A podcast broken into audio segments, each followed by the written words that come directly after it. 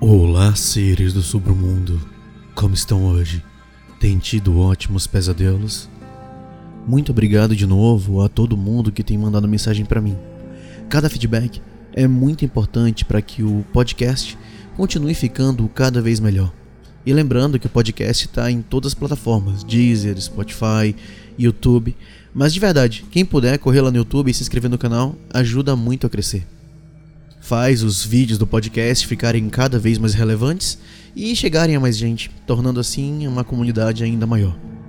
E lembrando que você também pode apoiar o podcast de outras formas. Você pode se tornar um dos patrões.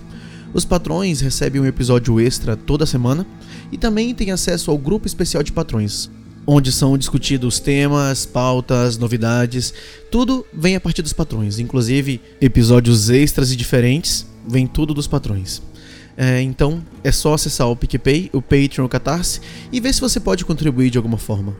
Você contribuindo com um real já faz toda a diferença no podcast, então considere se tornar um patrão, tá bem? Vamos para nossa história? Eu sou o Bruno Lima e esse é o Submundo Terror.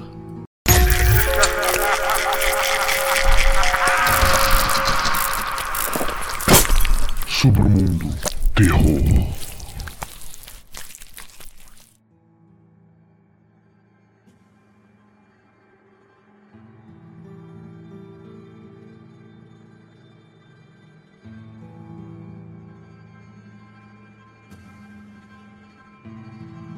Pensando agora, eu diria que tive uma infância muito agradável. Nada de ruim nunca aconteceu comigo. Eu quase não adoecia, nunca quebrei nenhum osso ou brigava com meus primos quando ia na casa deles. Sem querer me gabar, é claro, mas eu era basicamente uma criança perfeita. Exceto por um motivo. Por uma vez, quando estava visitando meus primos mais velhos, experimentei o acontecimento mais estranho da minha vida. E mesmo hoje, ainda não consegui dizer a mim mesmo que foi apenas minha imaginação. Eu tinha provavelmente cerca de seis anos na época, mas ainda me lembro de tudo sobre aquela noite como se fosse ontem. Passei a maior parte do dia subindo em árvores com meus primos e, quando escureceu, nós entramos para casa. Minha tia e meu tio saíram para jantar, então éramos apenas nós e a casa velha. E então, sugeri a ideia que todas as crianças têm na hora de brincar à noite. Vamos brincar de esconde-esconde?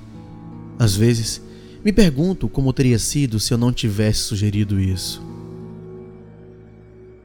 De qualquer forma, foi a vez de Alex, meu primo, ser o primeiro, já que ele perdeu no pedra, papel ou tesoura. E Ray, minha outra prima e eu nos dispersamos para encontrar um esconderijo. Primeiro tentei me espremer atrás do sofá, meu esconderijo favorito, mas estava mais perto da parede do que o normal. Por mais esguio que eu fosse, eu não cabia naquele espaço. Alex estava na metade da contagem. Então, numa solução desesperada, corri para o quarto deles e olhei ao redor. Fiquei ali, procurando encontrar um lugar para me esconder. Mesmo que fosse um lugar óbvio, eu só queria sair da vista deles. Felizmente, o lugar estava um pouco bagunçado. Então, eu percebi que se eu me escondesse embaixo da mesa, eu me misturaria com toda a bagunça. Qualquer coisa era melhor do que ser pego sem um esconderijo. Quando estava prestes a mergulhar para debaixo da mesa, percebi que minha outra prima, Ray, já estava escondida ali embaixo. Eu podia ver alguns de seus longos cabelos escuros aparecendo por debaixo do cobertor sob o qual ela estava se escondendo. Alex estava quase terminando de contar, então eu não tinha outra escolha a não ser me esconder junto com a Ray. Eu disse para me deixar entrar debaixo do cobertor com ela, mas quando estendi a mão para puxar um pouco, ela se afastou com o cobertor. Eu cheguei mais perto e estendi a mão novamente, sussurrando um por favor muito longo, mas ela se afastou para evitar completamente o meu toque. Tudo bem, eu pensei. Acho que isso é justo de qualquer maneira, já que ela esteve aqui antes de mim.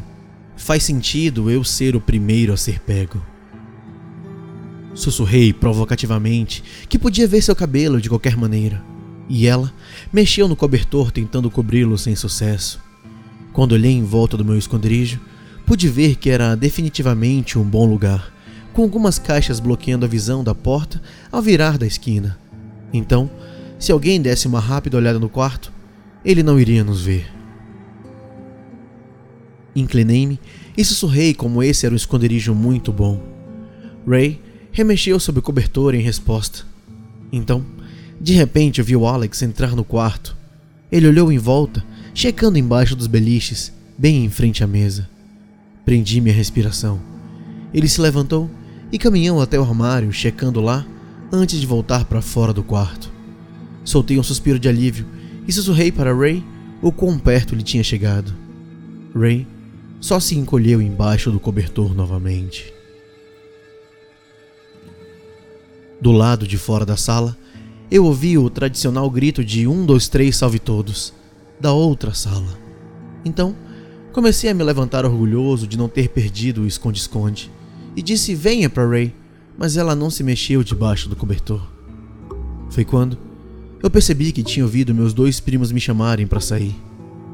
Voltei em minha mente para perceber que apenas meus dois primos e eu estávamos na casa. O pânico tomou conta de mim enquanto corria para outra sala, o mais rápido que pude, e vi meus dois primos parados ali. Tentei explicar-lhes o mais rápido que pude que havia outra pessoa na sala comigo, e claro, eles, sendo mais velhos, estavam relutantes em acreditar em mim. Tentei puxá-los para o esconderijo para que pudesse provar isso a eles. E foi realmente necessário puxá-los, mas finalmente consegui levar os dois até lá. Meu coração afundou quando olhamos sob a mesa. O cobertor era totalmente plano.